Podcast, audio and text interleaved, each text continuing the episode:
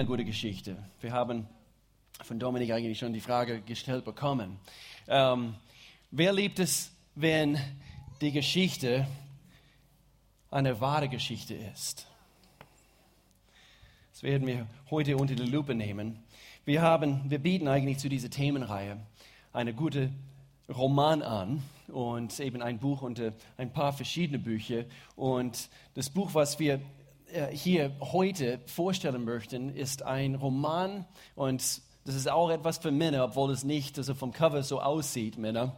Ähm, ihr könnt vielleicht also mit einem braunen Papier so drumherum wickeln, damit es besser aussieht, falls ihr beim nächsten Kaffee oder wie auch immer so am Lesen seid.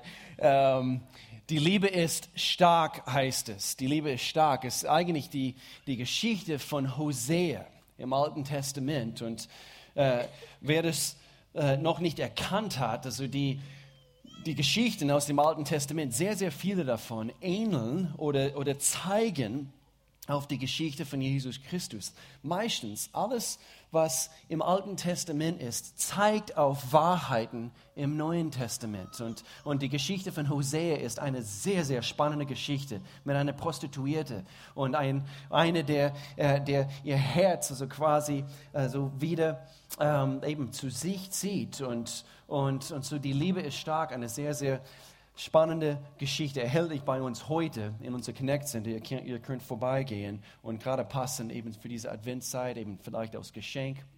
Gehen wir vorbei. Aber von Anbeginn der Zeit ist Gott dabei, eine Liebesgeschichte zu schreiben. Habt ihr das gewusst? Eine Geschichte, die die Weltgeschichte über die Jahrzehnten, Jahrhunderten und Jahrtausenden verändert hat. Länder, Kulturen, Gesellschaften, Traditionen wurden dadurch verändert, durch diese Liebesgeschichte. Und doch eigentlich umso mehr oder umso, umso bedeutungsvoller das Leben von einzelnen Menschen wurde durch diese Liebesgeschichte verändert. Und so während dieser nächsten Wochen werden wir erneut Gottes Leidenschaft für die Menschheit entdecken. Und die Weihnachtsgeschichte wollen wir so richtig feiern am 24., wo wir unser Heiligabend Gottesdienst hier feiern. Es ist tatsächlich die größte Liebesgeschichte aller Zeiten. Und die Geschichte von Weihnachten ist, ist mehr als nur ein Stall in Bethlehem, ein junges Paar, ein, ein, ein, ein kleines Baby, Baby Jesus. Es ist viel mehr als die Hirten und, und, und natürlich die drei schlauen Männer aus dem Osten. Es ist viel mehr als nur das. Die Weihnachtsgeschichte ist ein sehr, sehr wichtiges Kapitel in die Geschichte dieser Welt. Und es kann dein Leben wirklich verändern und umkrempeln, also wenn du es erlaubst. In Epheserbrief Kapitel 1, Vers 4 und 5, diesen Vers haben wir am Freitagabend gelesen, wo wir äh, die Wassertaufe durchgeführt haben. Schon vor Erschaffung der Welt hat Gott uns aus Liebe dazu bestimmt, aus Liebe, wichtig, vor ihm heilig zu sein und befreit von Schuld. Und so hier äh, bekommen wir erzählt, was Gottes Plan von Anfang an war. Von Anfang an war es sein unveränderlicher Plan, uns durch Jesus Christus aus seinen Kindern aufzunehmen. Und an diesem Beschluss hat er auch viel Freude. Diesen nächsten Vers, sehr, sehr bekannt, Johannes Kapitel 3, Vers 16, eigentlich unser Leitvers für diese Themenreihe. Denn diese Liebesgeschichte wurde anhand von dieser, äh, eben aus Gottes Herz so, äh, so klar hier dargestellt. Denn Gott hat die Menschen so sehr geliebt, dass er seinen einzigen Sohn für sie hergab. Jeder, der an ihn glaubt, jeder, keine Ausnahmen, wird nicht zugrunde gehen. Wenn du das Gefühl hast, du gehst zugrunde, Gott hat Lösungen für dein Leben. Er möchte, dass du weißt, dass durch seinen Sohn Jesus Christus und durch seine Hilfe, was er uns anbietet, können wir nicht nur ewige Leben haben, aber auch Erfolg und, und Sieg in diesem, in diesem Leben haben. Und so wir haben die Frage gestellt, wer mag eine gute Geschichte? Und doch, wenn die Geschichte wahr ist, kennt ihr das, wenn, wenn ihr einen Film guckt? Und ihr guckt am Anfang, also wo, äh, wo diese, wie heißt es, diese Vorspanne kommt und, und dann eben kommt diese Aussage, äh, nach einer wahren Geschichte. Kennt ihr das? Und in dem Augenblick, du denkst, oh, das wird gut sein. Oh, das wird spannend sein. Basiert auf eine wahre Begebenheit.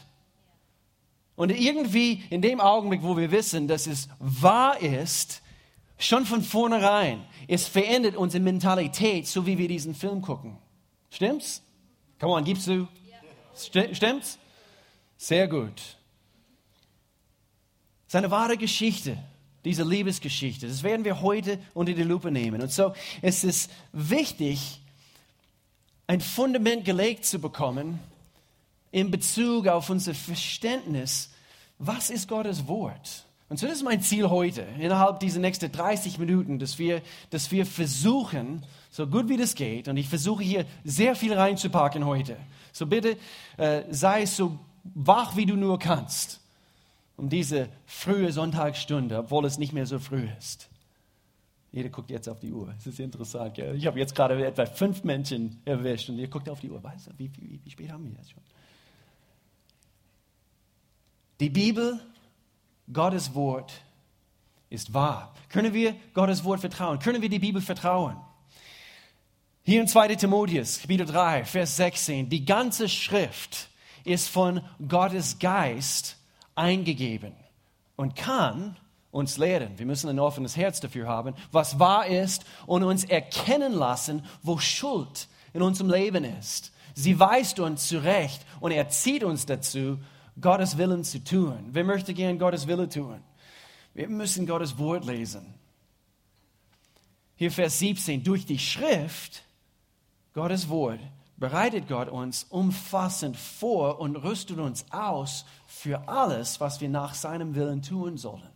Und so ist es nützlich, es ist wichtig, Gottes Wort zu kennen und doch die Gewissheit zu haben, dass dass die Bibel nicht nur äh, gefüllt ist mit einigen Wahrheiten und, und, und doch mh, hm, einige Märchen vielleicht. Das reicht nicht aus. Entweder müssen wir wissen und erkennen, Gottes Wort, die Bibel, so wie wir es heute überliefert bekommen haben, ist tatsächlich Gottes Wort an uns. Haben wir auf Gottes Wort Verlass? Dürfen wir auf Gottes Wort Verlass haben. Deshalb ist die Bibel, oder wir können sagen, die, die Bibel ist kein normales Buch. Deswegen, wir, wir, können nicht äh, unsere Bibel öffnen und, und denken, ich lese ein normales Buch. Denn kein, kein anderes Buch ist wie die Bibel. Und kann mit dieser Bibel verglichen werden. Und wir können genauso gut nicht unsere Bibeln öffnen und denken, dass, dass wir nur kuschelige Gefühle bekommen werden. Oh, eben manchmal wir schreiben gerne eben einen Psalm auf, was zu unserem Herzen gesprochen hat und meistens tun wir nicht die Dinge aufschreiben, äh, zum Beispiel die Gebote und wir hängen sie auf in unsere Badezimmer. Stimmt's? Wir hängen die Dinge auf, die, die so kuschelig sich anfühlen. Und es, es berieselt unsere Seele. Das tut gut. Aber man muss das volle Paket zu sich nehmen. Wenn ich in der Bibel lese, Gottes Liebesgeschichten an uns Menschen und an uns geschrieben wurden, ich muss erlauben, dass Gott mein Herz berührt. Ich habe eine Entscheidung in dem Augenblick. Sonst ich, und, und viele machen das. Sie öffnen ihre Bibel und sie lesen da drin und sie, weil sie nicht unbedingt ein offenes Herz haben, erlauben nicht, dass das, was da drin steht, ihr Leben verändert. Und so, das ist mein Ziel heute. Auf diese Geschichte ist Verlass. Auf diese Geschichte ist Verlass. Habt ihr gewusst, dass die Bibel, es gibt andere Bücher natürlich in dieser ganzen Welt, aber der Bibel ist immer noch, und ich habe ich hab vor ein paar Tagen so wieder nachgelesen, immer noch bestätigt, Bestseller Nummer eins, die Bibel. Über fünf Milliarden Kopien wurden verkauft, bestätigt, verkauft hier in dieser Welt.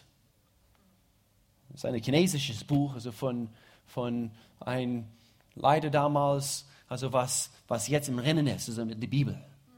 Und doch, es gibt über eine Milliarde Chinesen und so. Das ist eine ganz andere Geschichte. Aber die Bibel ist immer noch Bestseller Nummer eins. Und doch, ich habe bestimmt 16 Stück bei mir zu Hause. Äh, du bist Pastor. Ja, du hast bestimmt auch also mehrere Exemplare also bei dir oder, oder Übersetzungen bei dir zu Hause. Aber die Frage ist, lesen wir unsere Bibel? Lesen deine Bibel täglich, täglich. Das ist ein großes Problem in unserer Gesellschaft. Christen werden konfrontiert mit Aussagen über die Bibel und sie wissen nicht wohin. Es wird argumentiert, ja, also das, was in die Bibel steht, kann man nicht so vertrauen. Stimmt nicht. Das ist mein Ziel, jetzt in den nächsten 27 Minuten, uns zu beweisen, dass man das vertrauen kann. Es ist nicht mehr relevant für heute. Sogar ein Buch voller Halbwahrheiten. Wie kannst du das nur glauben? Und heutzutage, es wird mehr, wir werden mehr bombardiert wie je zuvor. Und es ist interessant, dass irgendetwas dahinter, man, man, man merkt es, man erkennt es. Und wirklich so mit offenen Augen also das betrachtet. Es ist nicht normal, dass die ganze Welt eigentlich äh, dagegen strebt, die Wahrheiten der Bibel einfach zu akzeptieren, so wie es ist.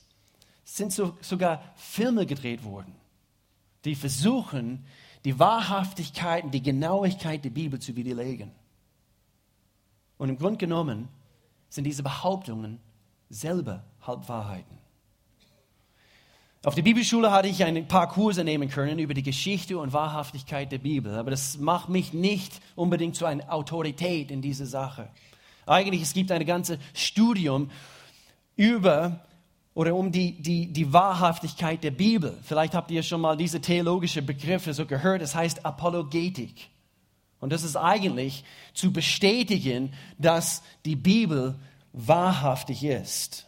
Und so, ich versuche nicht heute eben mit Apologetik so zu kommen. Und doch, wir müssen manchmal, wir, wir, wir reden darüber jetzt in dieser Adventszeit, die größte Liebesgeschichte aller Zeiten. Wir müssen feststellen können, ist auf diese Geschichte Verlass? Kann ich dieser Geschichte vertrauen? Und so, ich möchte heute eben ein bisschen ähm, Dank abgeben also für, für andere Männer Gottes, die die, die die Schriften erforscht haben, die Geschichte erforscht haben, die, die viel Zeit investiert haben. Nämlich ein, ein Pastor namens Rick Warren. Vielleicht kennt ihr äh, sein Name hat mehrere christliche Bücher geschrieben. Und dann eben, es gibt eine äh, sogenannte, ähm, also ist eigentlich ein Doktor und hat seinen Doktortitel in, in der Apologetik und, und sein Name ist Josh McDowell. Und ich, ich stelle hier gleich eben ein anderes Buch von ihm vor, was auch erhältlich online ist, nicht heute bei uns heute. Und, und dann Chris Hodges, Pastor Chris Hodges, die, der vor äh, einem Jahr so hier bei uns war, eineinhalb Jahren hier bei uns war in dieser Gemeinde und, und jetzt eine von den anerkanntesten Pastoren in den USA ist. Und, und so, Jesus sagte in Matthäus Kapitel 4, hier ist diese Bibel, äh, sorry, diese, dieses Buch über die Bibel, die Bibel im Test von Josh McDowell und eigentlich nur 6,99 über Amazon. Und wenn du Prime-Kunde bist, kannst du es bis Montag haben oder kannst du es bis Dienstag haben. Erhältlich über Amazon. Tatsachen und Argumente für die Wahrheit der Bibel. Ein sehr, sehr gutes Buch. Nur zu empfehlen, wer sich eben etwas mehr mit dem beschäftigen möchte. Ich möchte heute, ich, ich schaffe nicht alle sieben, also ich, ich habe mich konzentriert heute auf vier bestimmte Gründe und diese möchte ich bringen heute, warum wir die Bibel vertrauen können. Seid ihr dabei? Das ist eine spannende Sache. Ich war so begeistert. Ich, ich liebe Geschichte. Ist eine meiner Lieblingsfächer überhaupt. Und, und, und so, ich war voll dabei, wo ich das studiert habe in dieser letzten Woche. Also wir, wir, wir möchten gern nicht versuchen heute, wie gesagt, also alles, also äh, eben vollkommen zu belegen und, und Argumente zu bringen heute. Nächstes Jahr, falls du es nicht mitbekommen hast, nächstes Jahr ist bundesweit, äh, was sie nennen, das Lutherjahr. Und nächstes Jahr feiert ganz Deutschland, eigentlich die ganze Welt, 500 Jahre seit der Reformation. Und, und so, wir werden äh, versuchen, nächstes Jahr eine ganze Themenreihe über die Bibel zu, zu, zu machen. Und so, ich freue mich sehr, sehr darauf. Und so, heute ist eigentlich nur so ein bisschen so ein Einstieg äh, in das Thema. Nummer eins. Wir möchten gerne schauen hier zuerst Matthäus Kapitel 24. Himmel und Erde werden vergehen, doch Jesus sagte hier, meine Worte bleiben Jesus sagte, meine Worte bleiben ewig. ewig. Das heißt, Gott ist hier und er bleibt und sein Wort, die Bibel bleibt. Und, und zu viele Menschen haben versucht, die Bibel zu widerlegen. Und, und irgendwie über die Jahrtausenden, die Bibel, Gottes Wort, hat bestehen können und besteht immer noch. Egal wie viele Kritiker dagegen eben sich wehren und so weiter und so fort. Und zu diesem ersten Punkt, vier Beweise, warum wir die Bibel vertrauen können. Nummer eins, sie ist historisch richtig. Historisch richtig. Viele sagen, ja, sind gute Prinzipien, aber ich kann nichts mit diesen Geschichten anfangen. Das, das kann ich einfach nicht schlucken. Das mit dem Rotes Meer und wird geteilt und, und Jonah und dieser große Fisch und, und, und, und die verschiedenen Geschichten sind, sind einfach ein bisschen zu viel. Es ist, es ist schon märchenhaft. Psalmgebiet 33, Vers 4. Hier lesen wir, denn das Wort des Herrn ist wahr. Und ich streiche das Wort wahr. Und auf das, was er tut, kann man sich verlassen. Kann man sich wirklich darauf verlassen, dass das, was, was erzählt wird anhand von dieser Geschichten, wirklich die Wahrheit entspricht? Historiker basieren ihre Behauptungen überhaupt, nicht nur jetzt in Bezug auf die Bibel, aber überhaupt Historiker weltweit, wenn sie irgendetwas belegen möchten, sei es Julius Caesar oder, oder äh, irgendwelche Künstler, die, die ihre Werke geliefert haben oder äh, ganz, ganz ähm, ganz weit zurück, ganz weit in die Ägypter, griechische Reich, römische Reich. Die Historiker brauchen und sie schauen immer ganz gezielt auf drei verschiedene Dinge, um zu gucken, ob die Geschichte und das, was geliefert wurde, genau und exakt ist. Und wenn nicht, dann können sie es nicht akzeptieren. Und so, diese drei Dinge sind folgendes. Nummer eins, der Augenzeugenbericht. Augenzeugenbericht. Zum Beispiel, wenn wir die Bibel jetzt nehmen. Die Bibel wurde geschrieben von, von über 40 Autoren. Über 40 Menschen über mehrere tausende Jahre wurde geschrieben. Und nicht nur geschrieben von jemand, der, der hat gesagt, dass das passiert ist, aber meistens, nicht in jedem Fall, aber meistens wurde geschrieben von jemand, der es live erlebt hat. Moses hat die, die erste, das was die Juden nennen, das Pentateuch, hat er diese ersten äh, fünf Bücher unserer Bibel geschrieben. Und bei den meisten Geschehnisse innerhalb dieser fünf Bücher hat er selber live erlebt. Die Jünger, die vier Evangelien im, im Neuen Testament, auch ein gutes Beispiel.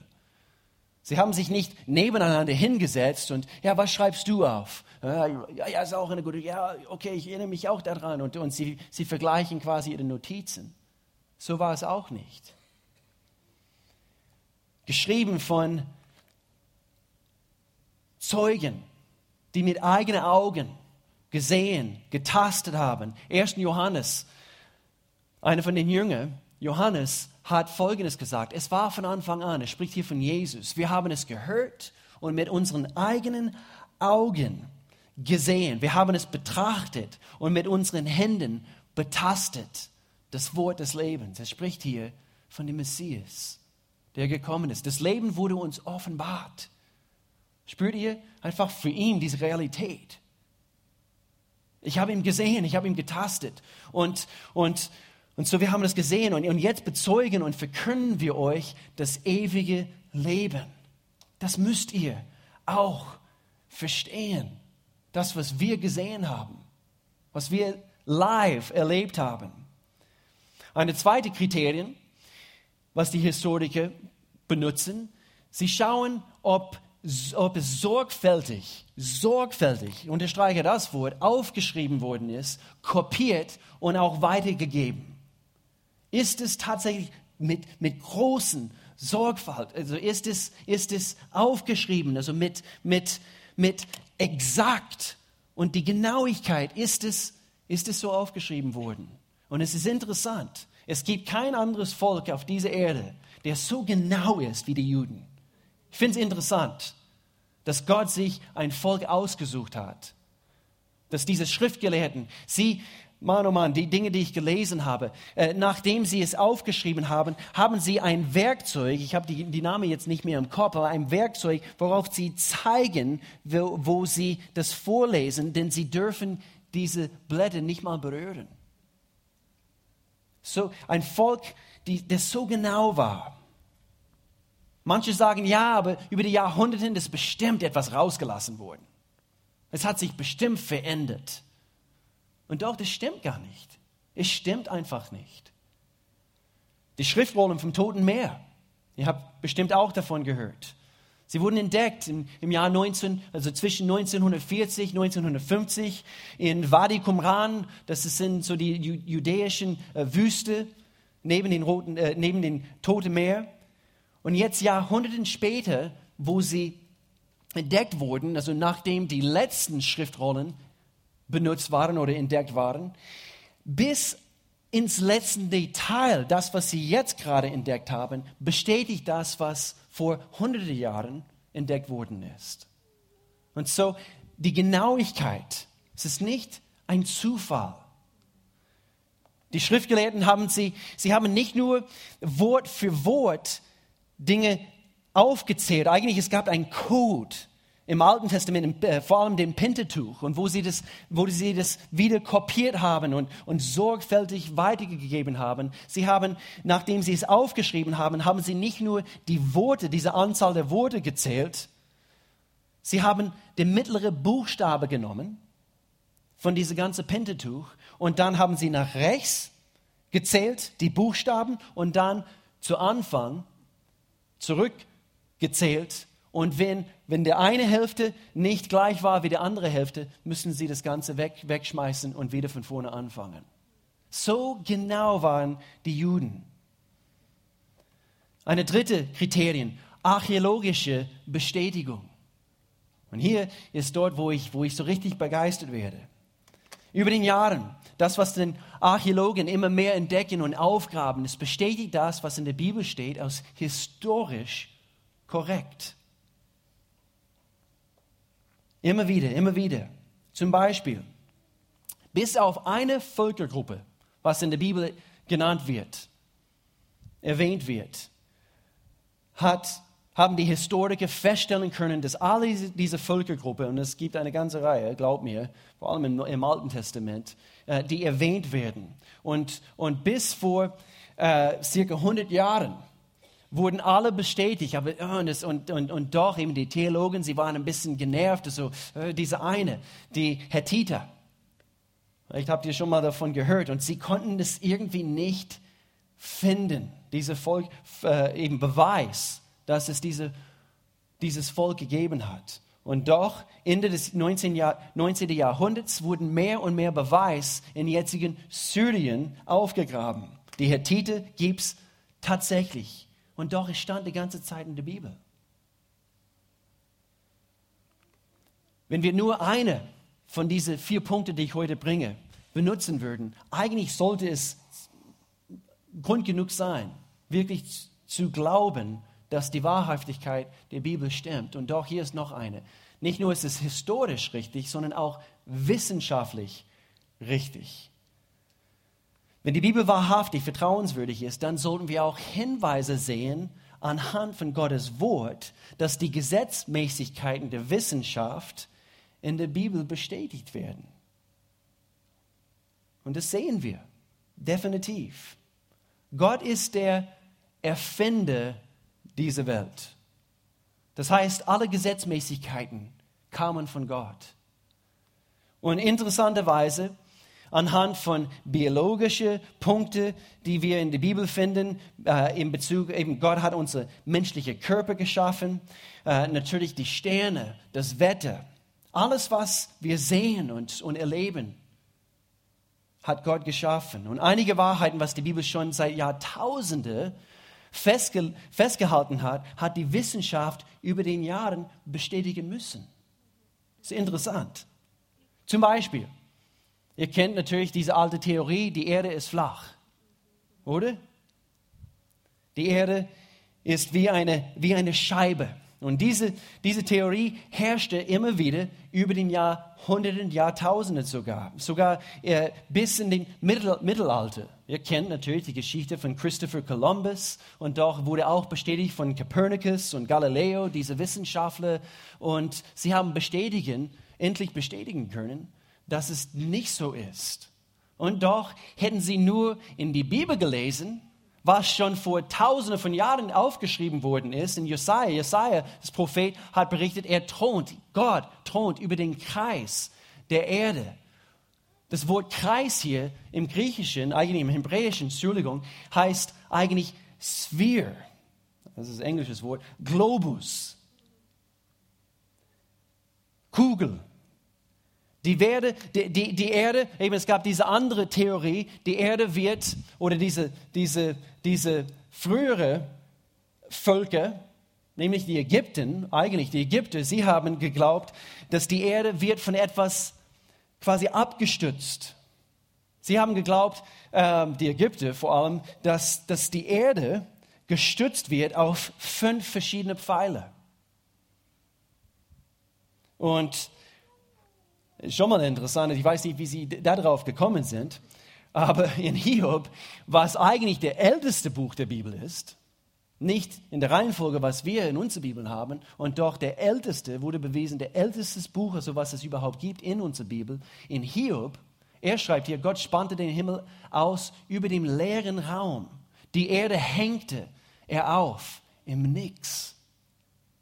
Das war der älteste Buch, also das, das überhaupt überliefert worden ist. Und, und doch hätten sie das nur wissen können anhand der Bibel. Das, was Gott eigentlich schon aufgeschrieben hat. Seid ihr noch dabei? Bin ich der Einzige, der darüber begeistert ist?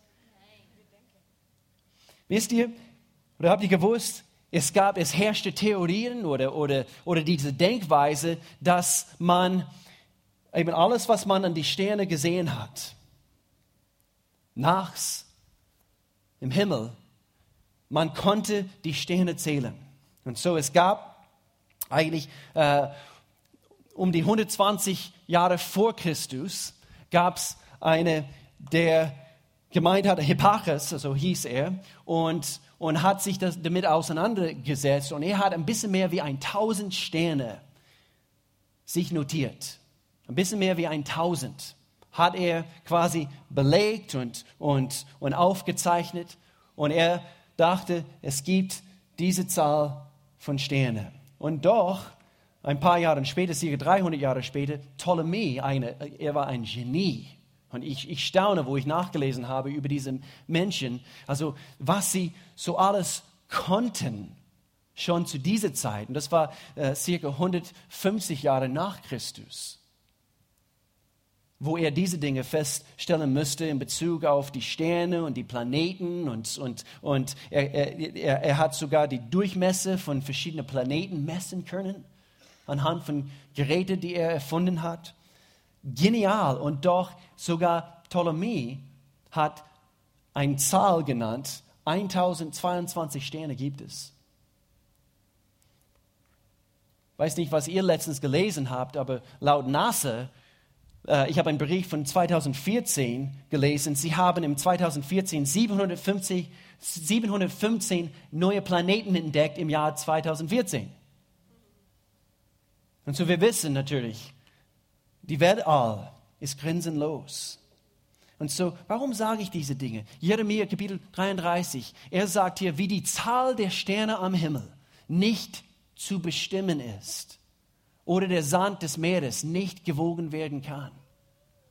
Jeremia, er, er, er hat gesagt, es ist nicht möglich. So groß ist dieser Gott. Und hätten diese, diese, diese Wissenschaftler nur in Gottes Wort zuerst geschaut, hätten sie feststellen können, was Gott gesagt hat. Kann es sein, dass Menschen durch Gottes Geist diese Worte aufgeschrieben haben? Nicht nur Menschen mit ihrem eigenen Verstand, sondern von Gottes Geist wurden diese Worte also quasi für uns gehaucht und, und von Gott sind sie gekommen. Es ist wichtig zu erkennen, Wahrheit besteht ewig. Die Wissenschaft ändert sich. Wenn du das nicht glaubst, du brauchst nur eigentlich deine alte äh, Naturwissenschaft, Fachbuch, also von vor 20 Jahren anzugucken. Und das benutzen sie nicht mehr.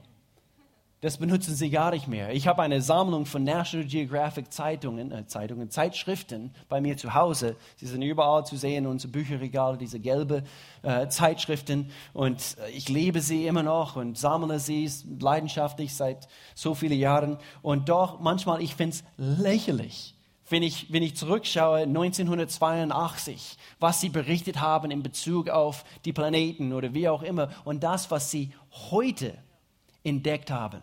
Und so die Wissenschaft ändert sich. Habt ihr gemerkt, also wenn du, wenn du ein Diät machst, also du kannst das lesen und sie, sie berichten, eben das solltest du nicht essen. Und dann liest du etwas anderes und du, äh, sie sagen, also das ist sogar gut für dich.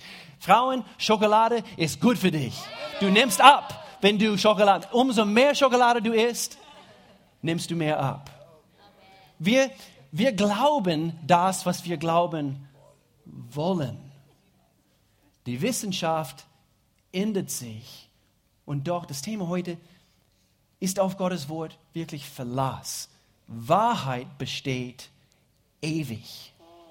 Kann es sein, es gab die ganze Zeit einen Gott, der alles weiß, der alles geschaffen hat und dieses Buch geschrieben hat? Kann es sein? Sogar im medizinischen Bereich bezüglich Krankheiten im dritten Buch Mose. Es gibt faszinierende Berichte äh, darüber, wie Gott das Volk Israel gesagt hat, was, was sie tun sollen in Bezug auf Hygiene und, und, und Sauberkeit und so, und so weiter. Und es war ein Teil von diesem jüdischen Gesetz und manche lesen da, da drin und denken, was, was soll das heißen? Aber Gott hat das jüdische Volk, Volk schon, schon damals Prinzipien gegeben.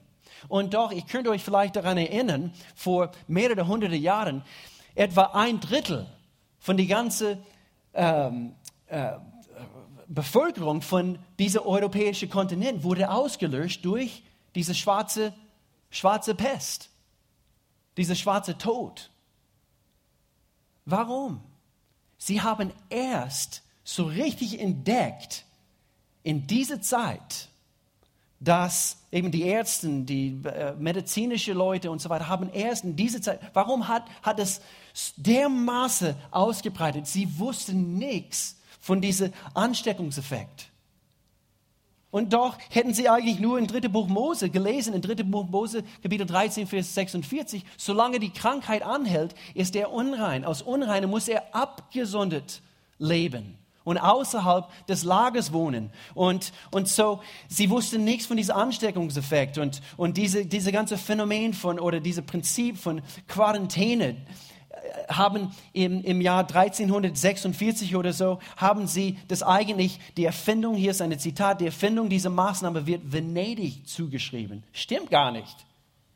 Das Prinzip kam von Gott, schon vor tausende von Jahren. Wie haben sie das gewusst? Kann es sein, dass Gottes Wort kam tatsächlich von Gott? Psalm Kapitel 12, Vers 7. Auf die Worte des Herrn ist Verlass. Sie sind rein und echt wie Silber, das im Schmelzofen siebenmal gereinigt wurde. Hier ist noch eine. Vier Beweise. Drittens, prophetisch. Gottes Wort ist prophetisch. Genau. Wisst ihr, ist ein großes Risiko, überhaupt für jemanden, irgendwie mit Behauptungen zu, zu kommen und man schreibt diese Dinge auf und hält sie fest und, und, und sagt vor, was kommen wird. Es ist eben, man riskiert, riskiert etwas dabei und, und diese Dinge festzuhalten, denn wenn diese Dinge nicht stattfinden, was passiert? Man stellt in Frage, ob alles, was diese Person aufgeschrieben hat, wirklich stimmt. Doch es gibt, und das, das, das wäre, wenn, wenn wir eine oder zehn verschiedene Dinge voraussagen würden. Aber in der Bibel gibt es über 1000 Prophetien, die festgehalten wurden. Davon sind über 300 nur über Jesus, die aufgeschrieben worden sind, über Jesus sind in Erfüllung gegangen. Über 300 nur um diesen einen Mann, Jesus Christus. Die letzte davon wurde gegeben um die 400 Jahre, bevor er überhaupt gelebt hat. Und über 300 wurden erfüllt in diesen einen Mann, Jesus Christus. Es sind nicht nur pauschale Dinge, die, die, die in Gottes Wort stehen über Jesus, sondern detailliert darüber, wo er leben würde, wo er auf die Welt kommen würde, dass er äh, äh, Ägypten fliehen müsste, dass, dass er auf einen Esel in die Stadt Jerusalem reinmarschieren würde. Detaillierte Tatsachen. Diese Dinge wurden aufgeschrieben. David, und das ist der Hammer, David hat prophezeit, dass Jesus gekreuzigt sein würde, bevor es überhaupt Kreuzigungen gab. Bevor es überhaupt diese, diese, diese Methode gegeben hat. Und doch David hat mehrere hunderte Jahre im Voraus prophezeit. Mathematiker haben gerechnet, wie unmöglich es ist, anhand von einer Wahrscheinlichkeitsberechnung. Melanie, du liebst sowas, gell? Meine Frau liebt die Mathe. Aber es ist faszinierend. Sie, diese Mathematiker, sie haben kalkuliert, dass ein Mensch nur achtmal, also wenn, wenn ein Mensch nur achtmal solche Prophetien erfüllen würden, kommt diese Zahl. Wenn, wenn ein Mensch nur acht, und wir reden jetzt von über 300, ist es diese Zahl. Das sind viele, viele Nulls, gell? Jetzt im Stegreif, also wie heißt diese Zahl? Aber das ist eine große Zahl. Vielleicht sieht es nicht unbedingt so groß aus. Ich erkläre euch, wie groß diese Zahl ist. Es wäre, als ob wir hingehen würden und wir würden ein Euro Stücke nehmen. Okay? Und wir würden ein Euro Stücke so viele ausgießen auf ganz Deutschland. Hör gut zu. Ein Euro Stücke ein, über ein Meter tief über ganz Deutschland. Wir würden ein, eine von dieser Münze rot markieren. Und in diesen Haufen, und wir würden mit einem Drone über das ganze Land von Deutschland fliegen lassen und mit einem und ohne Kamera auf diesen Drone und einfach willkürlich oder, oder ganz zufällig irgendwo anhalten. Eben der, der Drohnenmeister, er steuert das Teil also von seinem Laptop und, und lässt ein Saal runter und mit einem, weil Geld, die Münze sind nicht magnetisch, oder? Also, so, ihr müsst ein, mit einem Saugknopf arbeiten und ein Münz einfach zufällig holen. Das wäre wie wenn achtmal von diesen Prophetien erfüllt werden. Nur acht. Aber Jesus hat. Und so, wie wäre es, und dann sind sie hingegangen, diese, Mathemat diese Mathematiker, wie wäre es, wenn 16 von diesen Prophetien erfüllt werden? Wenn 16, 16 Stück. Und jetzt steigst von 1 in 2, 10 zu dem 17. auf 10 zum 45. Und dann, wie wäre es, wenn 48 Prophetien erfüllt werden. Diese Zahl kannst du nicht mal aufschreiben. So groß ist es. Es wäre, als ob diese Münze eigentlich jetzt in dem Augenblick wie, wie, wie winzig kleine Molekülen sind über ganz Deutschland. Warum können wir auf Gottes Wort Verlass haben? Die größte Liebesgeschichte aller Zeiten. 2. Petrus, denn niemals haben sich die Propheten selbst ausgedacht, was sie verkündeten, Immer trieb sie der Heilige Geist dazu, das auszusprechen, was Gott ihnen eingab. Deswegen, sie waren Prophetien von Gott selbst. Sie kamen direkt aus seinem Herzen für uns, für dich und für mich. Und zu diesem letzten Beweis, was ich heute bringen werde, und es, es gibt mehrere, es gibt mehrere.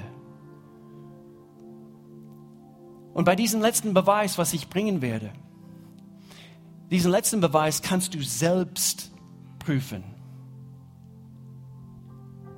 Du kannst es mit, mit deiner eigenen Person, dein eigenes Leben selber prüfen. Und es wird immer wieder bestätigt. Ich habe es bei so vielen Menschen gehört und beobachtet über die Jahre. Wenn du alles in Anspruch nehmen würdest, was Gott dir anbietet, wenn, wenn du das nimmst, was wir als Gemeinde, was wir hier lehren und, und wenn du äh, dich an eine Connect-Gruppe anschließt und, und wenn du hingehst und, und, und wendest alles an, was, was, was Gottes Wort lehrt, wird dein Leben anders sein. Und so hier dieser vierte Punkt. Sie transformiert Leben, die Bibel. Und das ist die größte Wahrheit, die es überhaupt gibt. Denn wir hören von Zeugnisse, wir hören von, von die Tatsache, dass, dass Gottes Wort hat mein Leben vollkommen geändert. Und das kannst du kein Mensch entnehmen. Das kannst du kein Mensch stehlen. Das ist seine oder ihre Erfahrung selbst mit Gott. Ich höre immer wieder von Ehen, die wiederhergestellt werden weil sie Gottes Prinzipien gemäß Gottes Wort angewendet haben. Manche Prinzipien, die da draußen in unserer Welt gelehrt werden, die Menschen, die sie aufgeschrieben haben, wissen nicht mal, dass diese Prinzipien in Gottes Wort sind und doch sie waren schon längst in Gottes Wort und somit können sie Seelsorge-Sessions durchführen und so weiter und so fort. Aber alles steht in Gottes Wort.